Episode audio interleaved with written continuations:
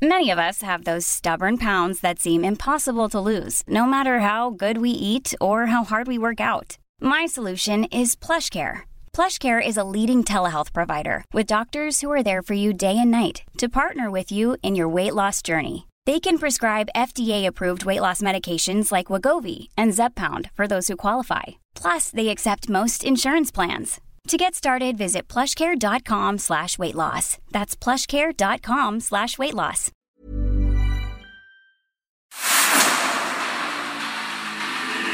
El dedo en la llaga. Había una vez un mundo en el que nadie creía. País de historias inexplicables. Una nación con personajes asombrosos. Santo Tomás tenía razón. Hay que ver para creer. El México increíble, las verdades que duelen, la voz de los que callan, el dedo en la llaga. Infórmate, diviértete, enójate y vuelve a empezar. El Heraldo Radio presenta El Dedo en la Llaga con Adriana Delgado. time.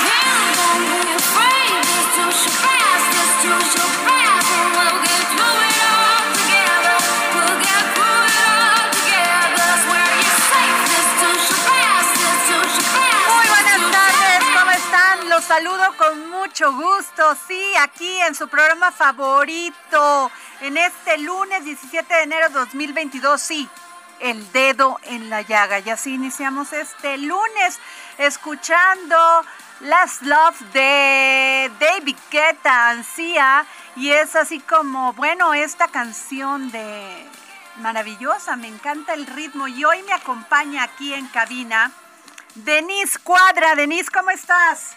Hola Adriana, ¿cómo estás? Muy buenas tardes, un gusto estar aquí en tu programa, un gusto también, eh, saludo con mucho gusto a todo tu auditorio y bueno, aprovechamos para hacer una mención de El Heraldo Radio y es por un programa que se estrena justo el día de hoy y es Rock 101 que se transmitirá desde este lunes 17 de enero, será de lunes a viernes de 11 a 12 de la noche y será conducido por Luis Gerardo Salas, Hiroshi Takahashi y Sarife Masa. Oye, y si alguien sabe este de rock, es Hiroshi Takahashi, ¿eh?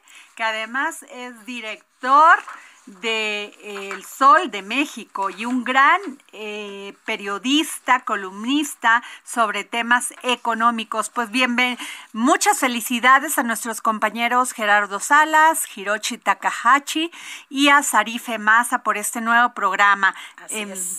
Enhorabuena. Enhorabuena. Bueno, ¿y qué les digo? Que hoy inicia el primer foro de Parlamento abierto para la discusión de la iniciativa de reforma constitucional en materia eléctrica y en el cual el sector privado busca, con pluralidad de opinión, presentar temas técnicos sobre el sector y dejar a un lado las ideologías políticas.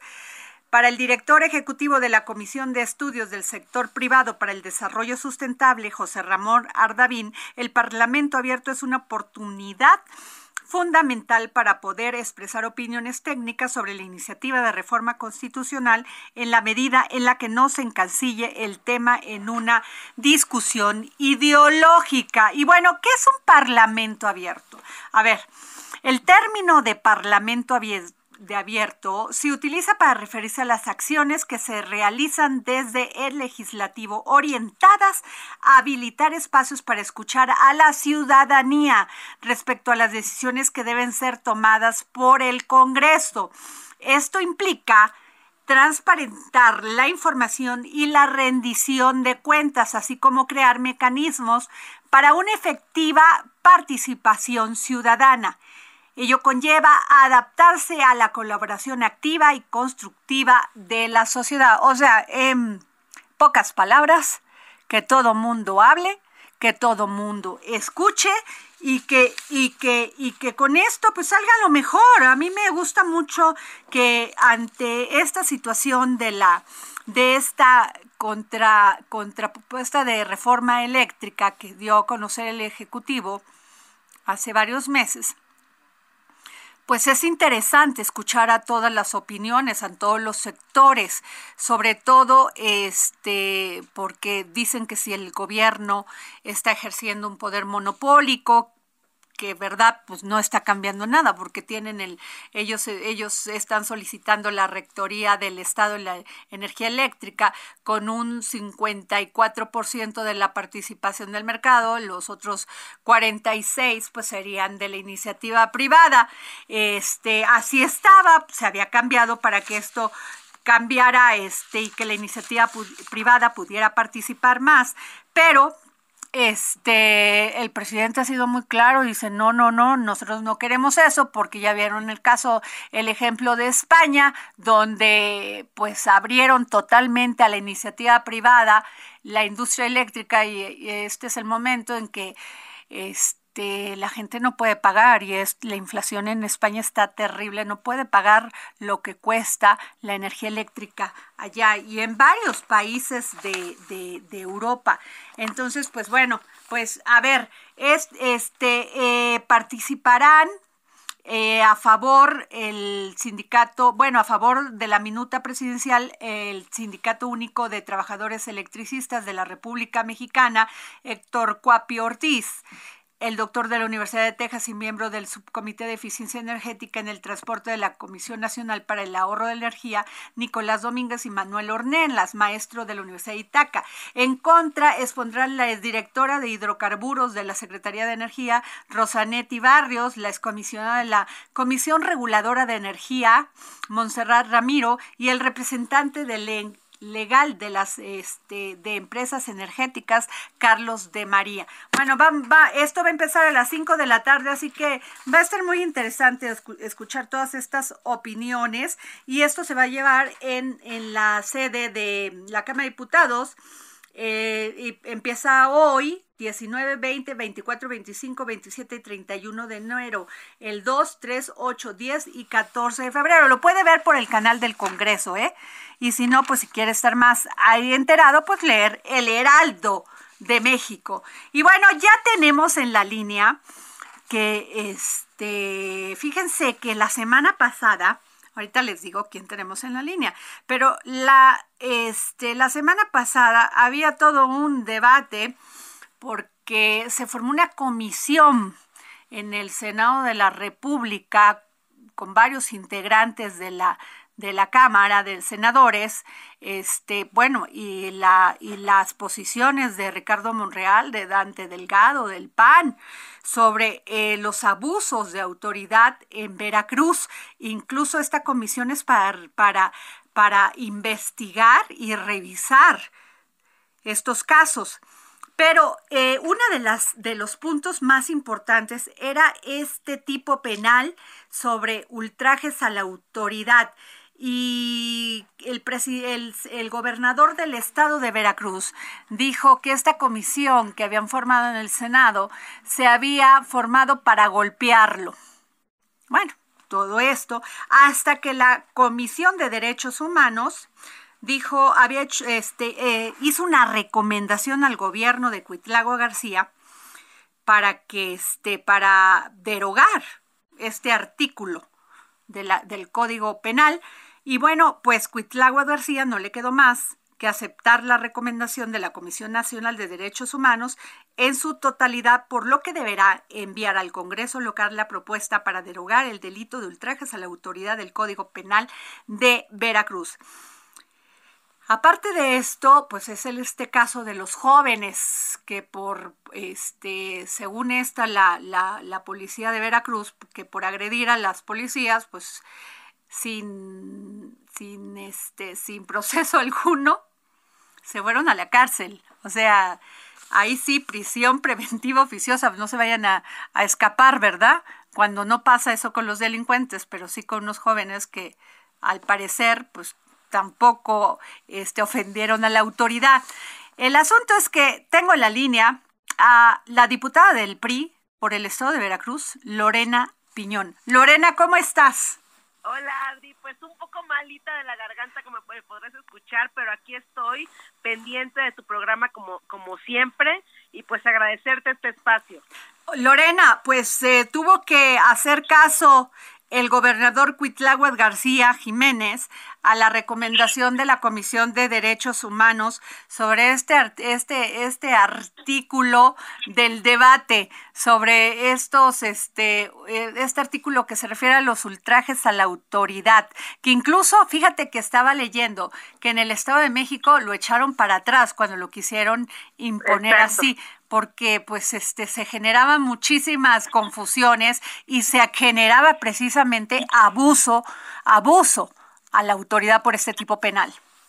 Sí, y bueno, ahora le toca reparar el daño y dar asistencia a los jóvenes que fueron encarcelados por ese delito y que los elementos de seguridad pública reciban una capacitación para respetar los derechos humanos eh, y proponer a la brevedad la derogación del numeral 331 del Código Penal a fin de prevenir nuevas violaciones a derechos humanos en beneficio de la población en general residente o que transite sobre la entidad federativa. Pues un tema bastante delicado, eh, querida Adriana, eh, algo que tenemos que estar pendientes nosotros como legisladores y bueno, pues eh, también tenemos que estar pendientes de lo que están eh, haciendo desde desde el Senado, desde esta comisión que se creó, que no se que no se vea como, ¿sabes qué me preocupa a mí muchísimo? Que dicen que cuando dos elefantes eh, pelean, el pasto es el que el que sufre, ¿no? Eso eso es un proverbio muy Ajá. antiguo. Entonces, aquí me preocupa más que nada eh, eh, los veracruzanos que es lo único que me preocupa a mí, que, que se ve una lucha ahí este, de poderes, tanto de Monreal como con, con Cuitláhuac, y, y yo creo que están dejando de lado el tema eh, y el sentir de los veracruzanos. Debemos estar muy atentos a esta comisión que se creó, que se me hace una comisión pues eh, que, que fue creada pues para, para estar vigilando eh, el actuar y que no haya eh, pues ahora sí eh, daños ni abuso de autoridad eh, hacia la sociedad veracruzana pero eh, sí es preocupante pues la forma de actuar de varios de los que están de los que están ahí. Entonces eh, lo que yo quisiera exaltar y quisiera eh, exhortar de igual manera que, que nos preocupáramos por la sociedad veracruzana, por los veracruzanos y que esta eh, lucha que se traen ellos dos no va a llevar a ningún lado, que, que lo que necesitamos es que se bajen más recursos, más apoyo y que se apoye también eh, y que, que se bajen más recursos y más apoyo para los veracruzanos. Por ejemplo, te puedo decir que quitaron mucho apoyo al campo, mucho apoyo eh, a los programas, al- eh, quitaron las estancias infantiles, quitaron tantos programas que servían a la sociedad veracruzana y ahora, pues bueno, eh, eh, lo que estamos viendo es que hay una lucha ahí enajenada, una lucha de poderes y eso es lo más preocupante de todo esto. Vamos a estar pendientes de la Cámara de Diputados y pues ahora pendientes, ah, eh, querida Adri, para que se repare el daño. El Sí. daño hacia ¿Cuánto tiempo tienen para hacer esto? Porque además también tienen, creo que le, le exigieron a la Fiscalía de Veracruz que también capacite a la policía.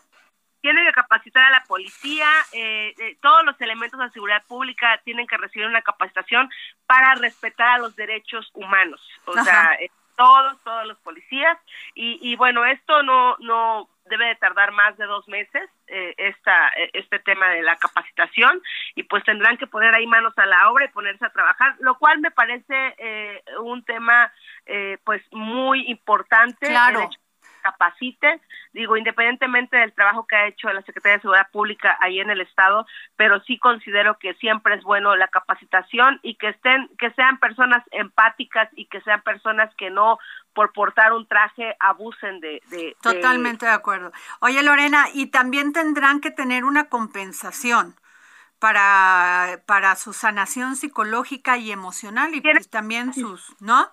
Tienen que reparar el daño y dar asistencia a estos jóvenes que fueron encarcelados por este delito, porque pues eh, al parecer y como bien lo, lo dijeron, pues no era necesario y, y qué bueno que, que ya están, que ya salieron, qué bueno que ya este que se les va a reparar el daño y darse asistencia. Vamos a estar muy pendientes de que se cumpla cabalmente esto. Pues vamos a estarte molestando, Lorena, para ver, oye, y, y, y si me puedes dar tu opinión de Juan Manuel del Río Virgen, que al parecer las pruebas que están presentando la fiscalía son muy débiles. José Manuel sí, lo que pasa es que ahí en este tema eh, nada más eh, por lo que he leído, porque de- no he leído la carpeta de investigación, pero por lo que he leído en las notas, es que eh, solamente se están basando en los dichos y esto es muy delicado, ¿no? La presunción de, de, este inocencia siempre debe de prevalecer, entonces vamos a estar también muy pendientes de eso, como como de los demás casos que están ahí, eh, varios que están eh, eh, en la cárcel, desgraciadamente pues por este tema de ultrajes a la autoridad también, entonces estaremos pendientes de barbaridad. cada casos. Bueno, gracias Lorena Piñón, diputada Lorena Piñón, muchísimas gracias.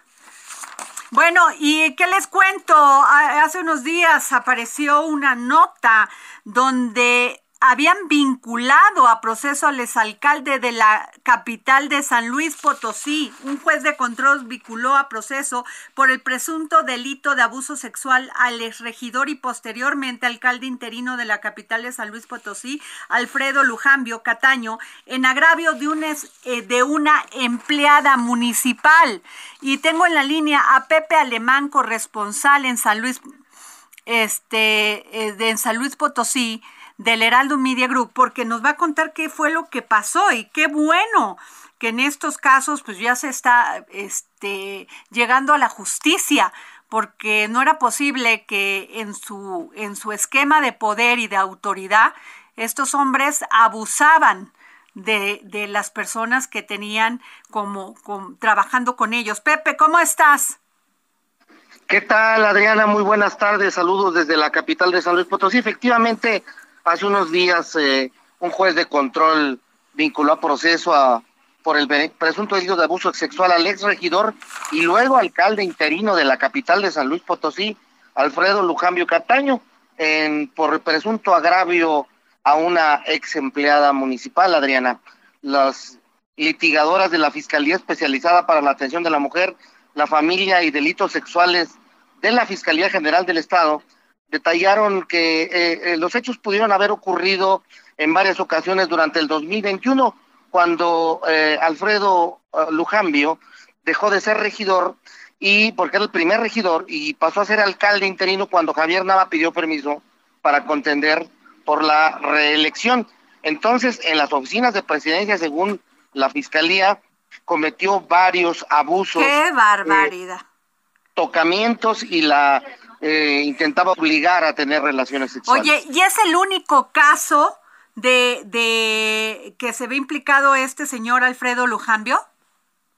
Sí, él sí, eh, pero déjame comentarte, Adriana, que de la misma administración pasada, el director de deportes también está vinculado a proceso y por la misma situación, solamente que en agravio de dos entrenadoras, una brasileña y una colombiana no, o cubana, me parece, que también la- la, eh, siendo su jefe inmediato las eh, obligaba o las intentaba obligar a tener relaciones sexuales Ay. e incluso allanó sus domicilios y sustrajo ropa interior, de acuerdo con la carpeta de investigación, claro, de, de estas deportistas de élite y entrenadoras. Son dos casos muy emblemáticos de eh, servidores públicos de la capital de San Luis Potosí que están vinculados a proceso por abusos, por abusadores sexuales. ¡Qué barbaridad! O sea, esto es una era así como una marca de ese ayuntamiento y además eh, tengo aquí que, que este señor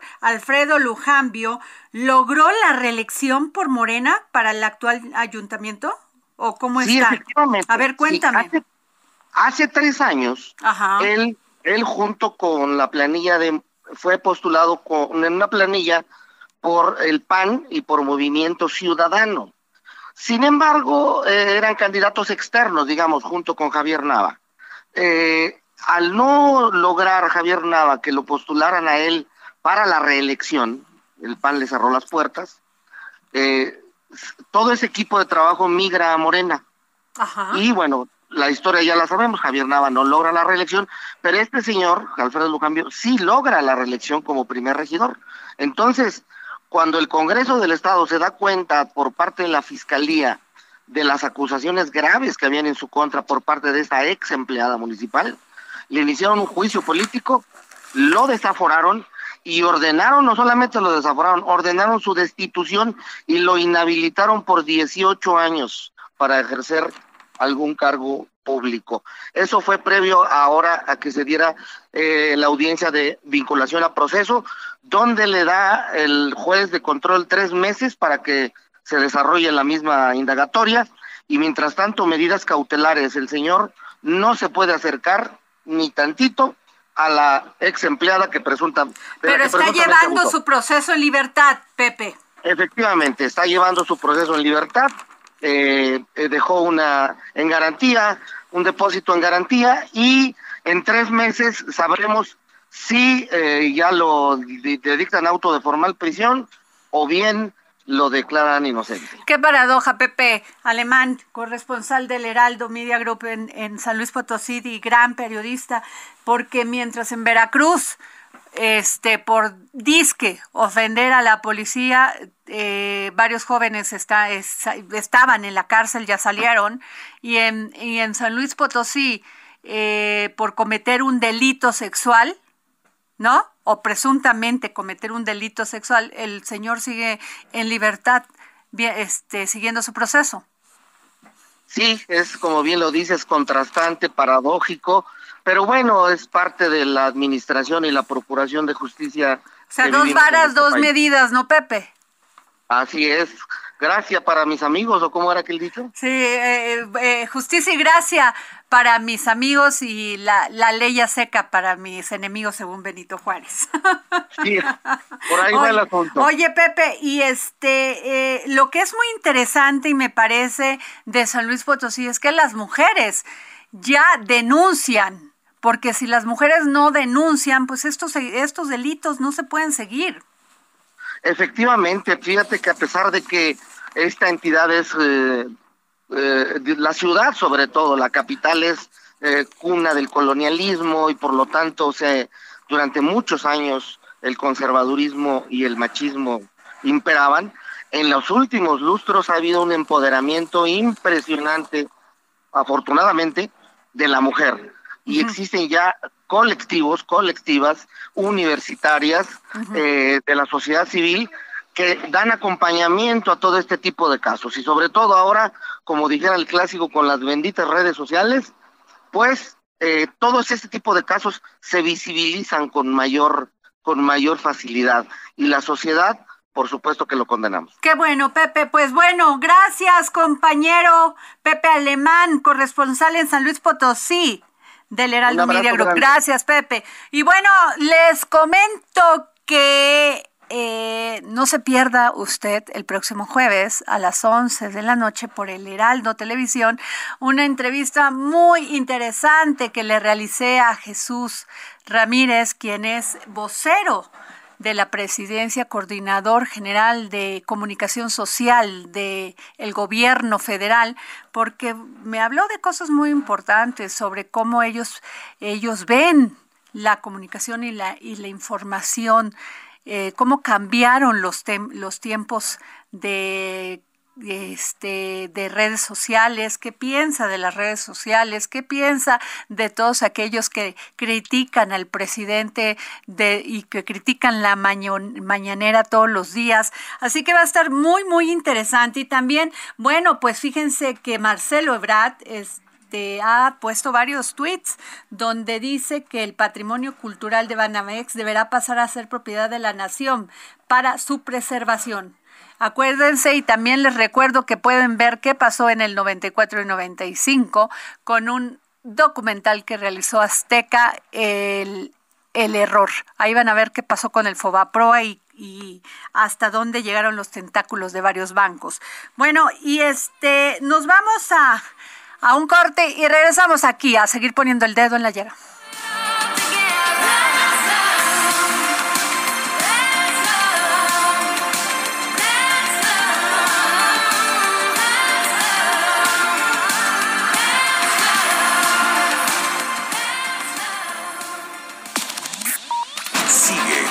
Adriana Delgado en su cuenta de Twitter.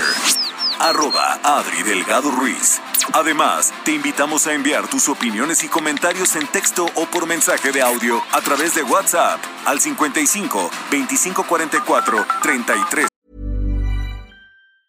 There's never been a faster or easier way to start your weight loss journey than with PlushCare. PlushCare accepts most insurance plans and gives you online access to board-certified physicians who can prescribe FDA-approved weight loss medications like Wigovi and Zepbound for those who qualify. Take charge of your health and speak with a board-certified physician about a weight loss plan that's right for you. Get started today at plushcare.com slash weight loss. That's plushcare.com slash weight loss. plushcare.com slash weight loss. 34. Y si quieres escuchar El Dedo en la Llaga de El Heraldo Radio, en cualquier momento y donde quiera que te encuentres, descarga el podcast disponible en Spotify y iTunes. Sigue a Adriana Delgado en su cuenta de Twitter en arroba Adri Delgado Ruiz. Y envíanos tus comentarios vía WhatsApp al 55 25 44 33 34 o 55 25 02 21 04.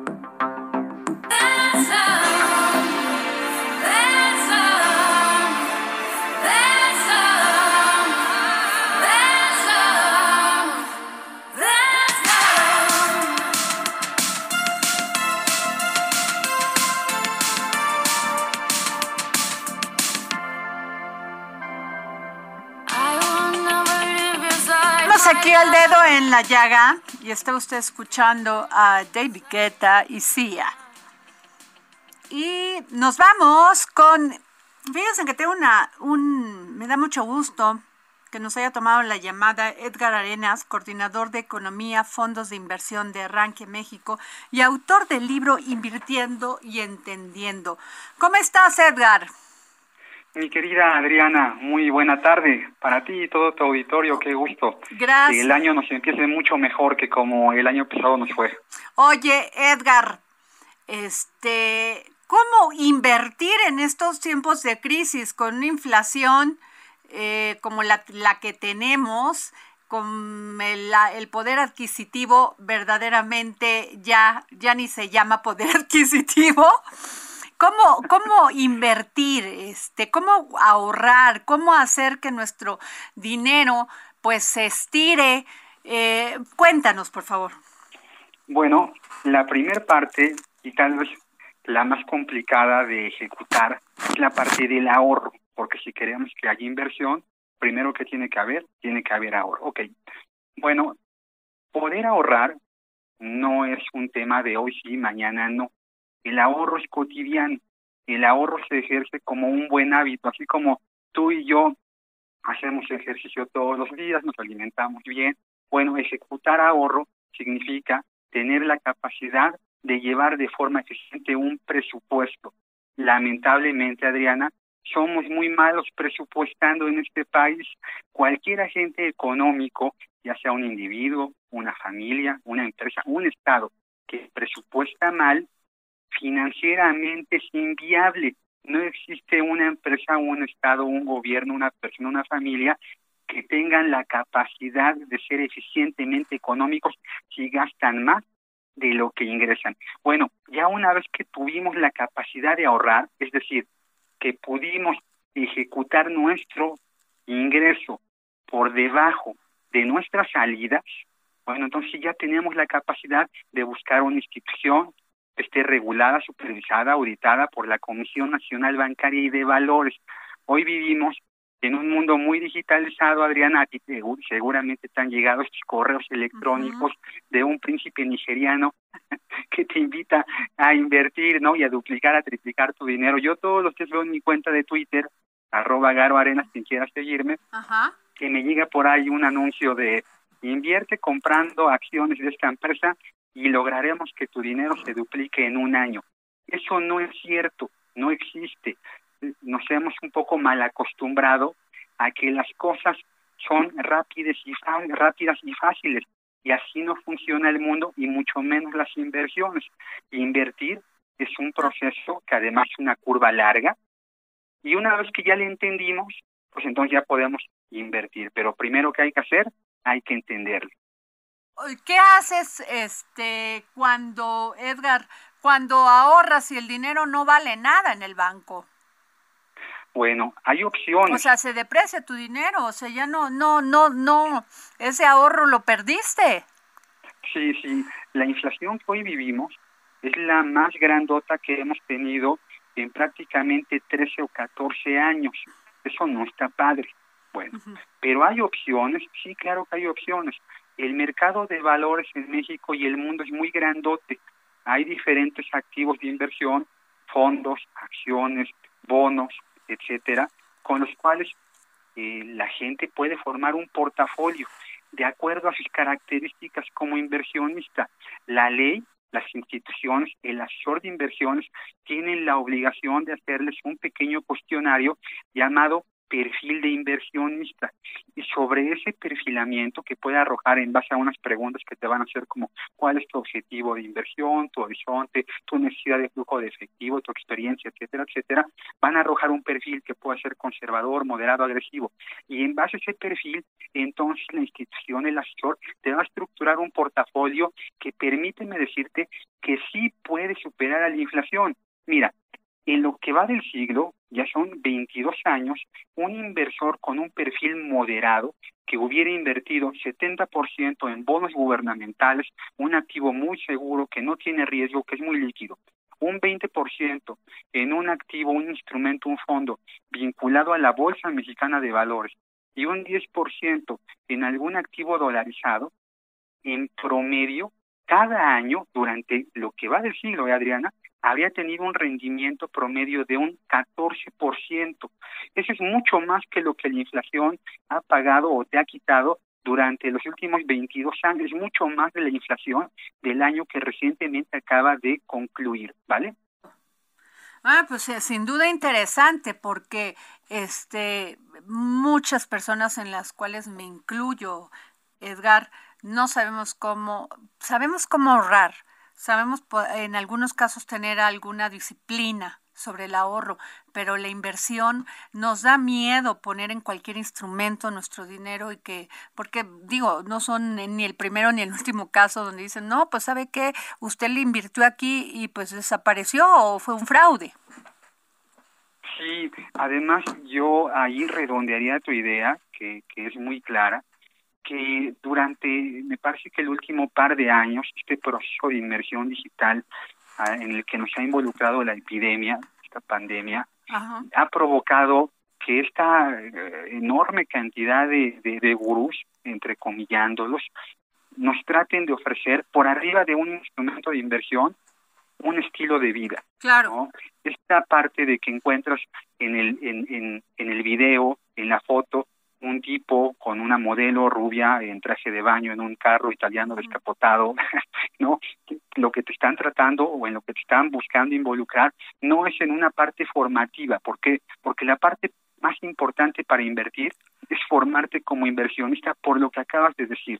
Hay mucha gente que lo que quiere no es asesorarte, no quiere formarte, quiere tu dinero. Claro. Y eso es otra cosa. Hay que cuidarse. ¿Y cuál es el principal punto de referencia para cuidarse de esta gente? Buscar una institución, una operadora de fondos de inversión, una casa de bolsa, en donde la persona que te va a ayudar debe de estar certificado ante la autoridad. Es una certificación muy complicada de obtener, Esta certificación la expide la AMIB, la Asociación Mexicana de Instituciones Bursátiles.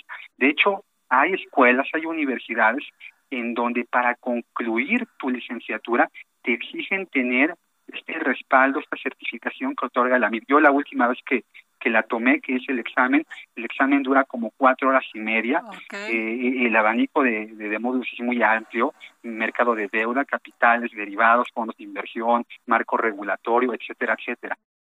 Cuando tú te acercas a una persona que cumple con las características, con las aptitudes y virtudes, esto pues te va a dar una referencia de que como el médico, ¿no? Tú no te vas a ir a tratar con alguien que no te puede recetar. Perdón, Edgar, me perdí. ¿Quién te da esta acreditación? La Asociación Mexicana de Instituciones Bursátiles. Ah, mira, qué interesante. Cuando uno vaya a pedir una asesoría a una casa de bolsa, un... hay que pedir esta acreditación de, la de las personas que nos atienden. Tenemos la obligación, Adriana, de mostrártela. Y si queda algún resquicio de duda, tú en Internet googleas el nombre del asesor y te debe de aparecer ahí que está certificado. La certificación tiene un periodo de tres años y si cada tercer año no vuelves a pasar el examencito, con la pena vas a perder tu acreditación, ¿no? Tienes la obligatoriedad de estarte actualizando, porque el mercado de valores, el mercado de las inversiones, camina de forma muy rápida. Pues Edgar, vamos a seguirte llamando si nos permites para algunos, este, pues esto todavía estamos en esta terrible crisis económica y pues la gente tiene miedo, tiene, incluyéndome, tiene, este, no sabemos qué va a pasar, lo peor que te puede pasar es no conocer cómo vienen las cosas y no saber cómo actuar. Entonces, este, te vamos a seguir llamando y mientras, pues, este, compren este libro, Invirtiendo y Entendiendo, de Edgar Arenas. ¿Dónde lo podemos conseguir, Edgar? Se puede comprar a través de Amazon. Eh, ahí está en pasta dura y también en formato Kindle y aprovechando pues la oportunidad de platicar contigo pues a las tres primeras personas que te parece que que te sigan a ti en tu cuenta de Twitter que me sigan a mí en mi cuenta de Twitter que es arroba Garo Arenas y que mencionen que escucharon el programa, te parece que les obsequie en su versión digital un libro. Muy bien, ajá. Oiga, pues muy bien, Edgar. Si quiere usted tener este libro interesantísimo de Edgar Arenas, invirtiendo y entendiendo, a las primeras personas que nos manden un tuit a arroba Adri Delgado y a tu tuit, este, Edgar arroba Garo Arenas. Garo Arenas, les vamos a, este, se va, se les va a hacer llegar una, una versión digital de este libro. Muy bien, no se diga más, mi querida Adriana. Gracias, Edgar. Muy buena tarde. Hasta luego. Bueno, pues ahí está, ¿eh? Muchísimas gracias, porque el único programa que regala libros todos los días es sin duda El Dedo en la Llaga del Heraldo Media Group. Y bueno, la Secretaría de Desarrollo Agrario, Territorial y Urbano, SEDATU, a cargo de Román Meyer, formalizó la expropiación de 198 inmuebles de propiedad privada en tres municipios de Quintana Roo, por donde pasará el tren Maya. Los inmuebles representan una total de 2.410.107 metros cuadrados ubicados en los municipios de Benito Juárez, Solidaridad y Puerto Morelos. La declaratoria de causa de utilidad pública elástica fue publicada en el diario oficial de la Federación. Así como la ven, ¿eh? Ya, es un hecho este tren Maya y ya los terrenos. Bueno, eh, eh, como yo les decía al principio del programa, ya se está llevando, se va a llevar a las 5 de la tarde el Parlamento abierto sobre la reforma energética. Y tengo en la línea a mi querido Ramsés Pech, que si alguien sabe de energía, es sin duda Ramsés, de todos los temas relacionados con energía, para que nos digas, Ramsés, cuáles son uno de los puntos, de los, si podríamos poner los cinco puntos más importantes que se deben de discutir en este Parlamento abierto. Primero, buenas tardes. Y lo primero que tenemos que determinar en el Parlamento que inició hoy a las 11 de la mañana con las intervenciones de los gobernadores de cada uno de los estados es primero dejar las cuestiones políticas, ideológicas a un lado y discutir temas desde el punto de vista económico progresivo en función de lo que se necesita playar. Es lo primero. Uy, Ramsés, ahí sí como. Pero bueno, te escuchamos, porque ya ves cómo les da por su, por su egolatría y por su poca sensibilidad con los mortales, ciudadanos mortales y ciudadanas mortales como tú y como yo. Entonces, primero son los intereses políticos. Pero bueno, seguimos. Sí, bueno. Segundo, debe salir de esa reforma que se está replanteando, no el cambio constitucional, sino que salga sobre todo una propuesta de planes de largo plazo para el país.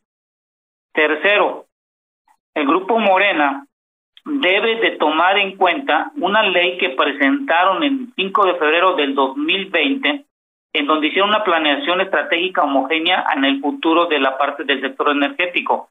Creo que si el partido que hoy está proponiendo las modificaciones tomase en cuenta esa propuesta que se presentó el 5 de febrero, donde planteaban una legislación en donde cualquier administración que llegara no cambiara los planes, creo que sería un buen punto que lo pudieran retomar. Cuarto, lo que hay que entender es que la reforma energética no es el plan, es la herramienta y ya queda demostrado por parte de la Secretaría de Economía que eh, la reforma ha incrementado las inversiones extranjeras directas de pasar de un 2 a un 3% a hoy está casi entre un 17 y un 19%.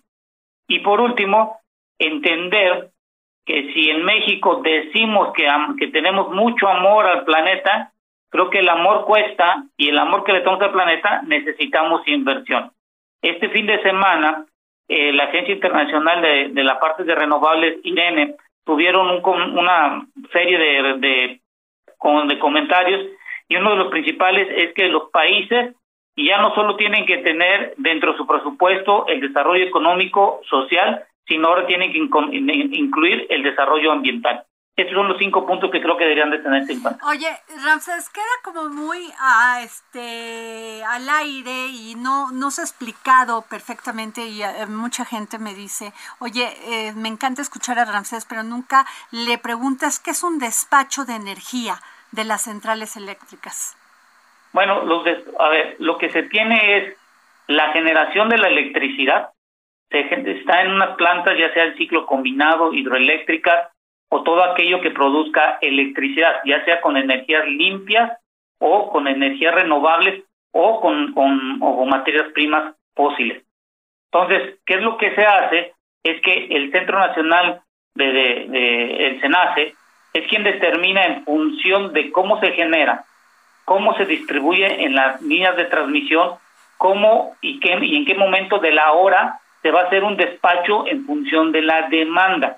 El despacho es simplemente, imaginemos en una calle que está un tránsito dirigiendo cada uno de los vehículos cuando el semáforo no está funcionando y va diciendo, a ver, tú ves pasando, tú vas pasando, tú vas para acá, tú te vas para allá es más o menos la idea de esto que es un despacho que depende mucho de la generación. Oye, eh, a ver, y otra pregunta, Ramsés, ¿quién define las tarifas eléctricas? ¿Y, bajo qué criterios? Bueno, las tarifas eléctricas son determinadas de las de servicio básico junto con la Comisión Regulada de Energía y la Comisión Federal de Electricidad que determina cada mes cuál es la tarifa eléctrica que se tiene que ir cobrando y cada año se determina cuánto es el monto que tiene Comisión Federal de Electricidad que dice que le va a costar la generación y de ahí se le da el subsidio.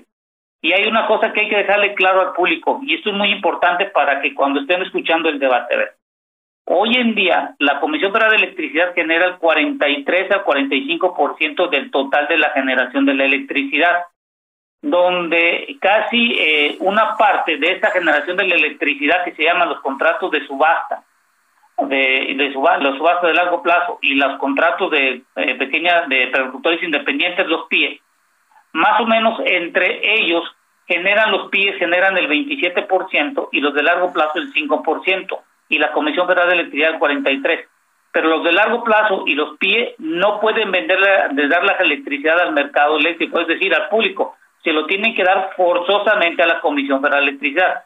Entonces, la Comisión Federal de Electricidad... O sea, eh, a ver, quiero entenderte, ellos producen y se la dan a la comisión para que se distribuya. Para que la, la comercialice y entonces la CFE tiene el control del total de la electricidad que se genera del 76% hoy día, no el 43% de la generación. El negocio de la electricidad no es generar, es quién te lo va a consumir y a quién se lo vas a suministrar y vender. Y ahí la Comisión Federal de Electricidad tiene el control del 76%. Oye, pero la comisión, eh, en los debates hemos escuchado que el gobierno federal dice no le podemos dar, o sea, del Estado sí, tiene que seguir siendo quien, quien tenga la rectoría de la energía eléctrica, porque si no puede pasar lo de Europa, este que la- las tarifas eléctricas pues están en manos de la iniciativa privada y que es terrible lo que están pagando y, o sea, que eso no quieren que pase en México. Bueno, eso de Europa creo que está muy mal dimensionado A ver. y nos haya la comparación muy mal, porque el precio de, la electricidad depende mucho en, Europa, sobre todo del costo del gas natural.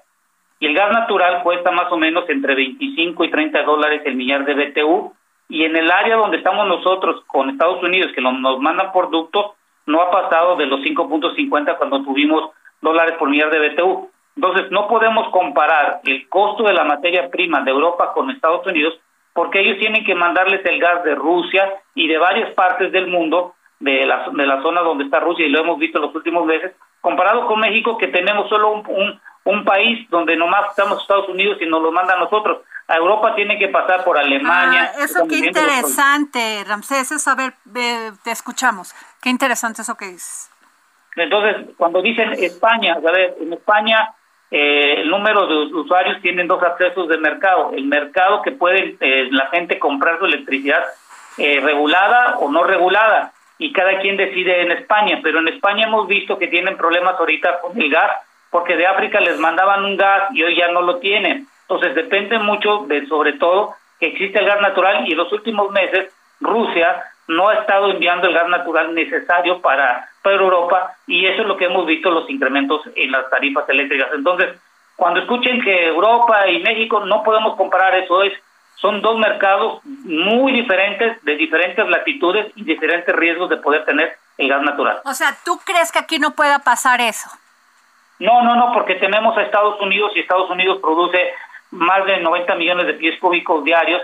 Nosotros consumimos 8 millones, de los cuales producimos el 40% y el 60% lo importamos. Y Estados Unidos sus reservas son amplias y ellos sí tienen centros de almacenamientos estratégicos de gas natural. Es decir, muy complicado comparar con Europa que también tiene centros de almacenamiento de gas y decir que eso depende. Lo que sí te digo que es muy importante que cuando tengas tu recibo enfrente de luz de servicio doméstico, te revises cuánto cuesta la parte de distribución y de transmisión en tu recibo. Está en la parte izquierda donde dice el costo del mercado eléctrico. Y resulta ser que recibos que he estado revisando, hoy que tenemos la tarifa de invierno, la transmisión, transmisión y distribución representan del total de tu costo entre el 40 hasta a veces el 50% del total de, de tu recibo y solo el 25% es el costo de la generación. Aquí el problema es que nos están dando mucha desinformación y no nos están diciendo realmente técnicamente y económicamente qué es lo más viable. No estamos hablando política e ideológicamente. ¿Por qué dice el presidente que se abusó de la energía eléctrica? Que nada más, bueno, aparte de los contratos leoninos que siempre lo ha comentado, ¿por qué? ¿En dónde está el punto? Nada más para, para, para resumir el tema. Bueno, nada más para comentarlo. A ver, hay dos tipos de contratos que la Comisión Federal de Electricidad tiene para la compra de la electricidad. Los productores independientes, que muchos de ellos datan del año 2000, cuando no había la infraestructura ni el dinero para producir la electricidad. ¿Se acuerdan que tuvimos lo del TEMEC y mucho de eso necesitaba la electricidad? Bueno, estos contratos yo creo que la única forma, y que son permisos que da la CRE, solo tiene que ponerse de acuerdo la Comisión Federal de Electricidad y ellos cuál es la tarifa correcta que se debería de cobrar y eso mm, se puede hacer muy fácilmente. Ahora, los contratos de la parte de los permisos de autoabastos que da la Comisión Regulada de Energía, la Comisión Federal de Electricidad no tiene nada que ver con, con este tipo de contratos porque son entidades de contratos bilaterales entre privados. Entonces, aquí lo único que tienen que hacer es, de parte de autobastos es pagar el costo de la transmisión y distribución. Y eso se puede arreglar muy fácilmente, sin ningún inconveniente. Entonces, cuando escuchen que dicen, oye, que la tarifa DAC paga más eh, un usuario con, eh, de doméstico comparado con Oxy y todo lo demás, también es mentira. No podemos comparar un servicio doméstico con un servicio comercial que tiene una alta demanda y continua utilización. Entonces, es muy diferente todo lo que se está planteando y yo creo que ojalá y espero que estas dos semanas que vamos a tener este este foro y, donde puedan participar bastante gente, se deje un por lado la parte ideológica política y se construya desde un punto de vista, sobre todo, de una economía progresista, desde un punto de vista de planeación de largo plazo. Pues ojalá, Ramsés, que salgan las mejores propuestas, que esto pues vayamos para adelante. Este, ¿tú cómo ves esta, este primer debate que pues digo, van a favor, van van a este estar personas muy que conocen de este tema y yo te quiero pedir que cuando tengamos tengamos aquí en el dedo en la llaga algo que que, que subrayar de estos debates nos puedas dar tu opinión. Sí, sin ningún un problema y los primeros debates, bueno, han sido desde un punto de vista político porque hemos visto el paso de los gobernadores de los de cada uno de los estados y creo que bueno, esperemos ya creo el día de mañana o más tardar eh, ya empezamos a ver cosas mejor. Pues muchas gracias, Ranceps. Gracias. bueno, pues ya terminó este dedo en la llaga. Nos vamos. Nos vemos mañana, martes 18 de enero. Aquí son las 3.54 de la tarde. Nos vemos.